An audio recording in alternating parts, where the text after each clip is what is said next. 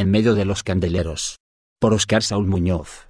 Y en medio de los siete candeleros, uno semejante al Hijo del Hombre, vestido de una ropa que llegaba hasta los pies, y ceñido por el pecho con un cinto de oro. Apocalipsis 1.3. El título Hijo de Hombre fue usado por el Señor Jesús en varias ocasiones para hablar de sí mismo. En el contexto de este capítulo, el apóstol Juan relata una visión que tuvo en la isla de Patmos, una pequeña isla griega que en la actualidad recibe el nombre de Patino. En este lugar, el Cristo resucitado se revela a Juan como el Alfa y el Omega, el principio y el fin, y no solo eso, Juan al volverse para ver la voz del que le hablaba, lo primero que vio fue siete candeleros de oro. La interpretación de lo que significan los candeleros lo vemos en el mismo capítulo en el verso 20, el mismo Señor le da la interpretación le dice que los siete candeleros que ha visto son siete iglesias, las cuales se encuentran en lo que actualmente es Turquía. Lo que queremos señalar de este versículo, es que el Señor está en medio de los candeleros de oro, es decir, en medio de estas iglesias, presente, moviéndose en medio de ellas, sustentando con su diestra a los mensajeros de las mismas. El significado del número 7 es simbólico, tiene que ver con una totalidad, algo completo. Podemos entender pues, que el Señor está presente en cada iglesia hoy en día, en cada congregación en donde se busca su rostro. Para el alma que busca fervientemente a su Señor, esto es un consuelo. Tal vez en el lugar en donde te congregas actualmente, esté pasando un momento difícil, ya sea por causa de una división, pleitos, contiendas, enemistades o la introducción de falsas enseñanzas, falsos hermanos, falsos maestros. Dios está presente, y está muy enterado de lo que sucede.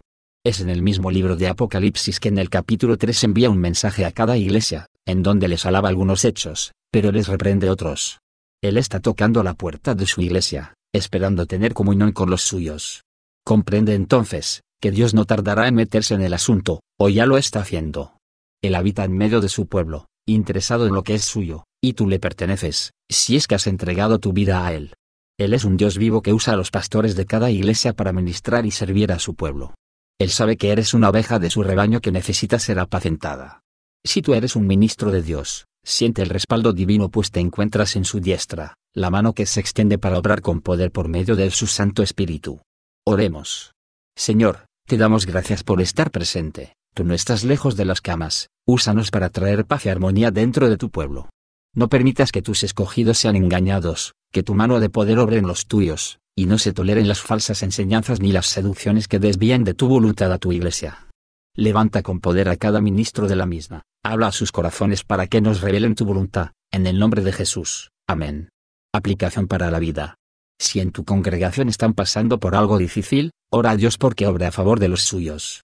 Es tiempo de buscar más a Dios y estudiar su palabra. Examínate a ti mismo y confirma con la ayuda de Dios si tú no estás siendo instrumento para dividir o sembrar discordia entre hermanos. Si es así, debes arrepentirte y pedir perdón a Dios. Te invitamos a leer nuestra serie, El exilio del hombre. Visita nuestra página, www.amantedelaverdad.com. Recuerda que únicamente somos libres siendo esclavos de la verdad. Bendiciones.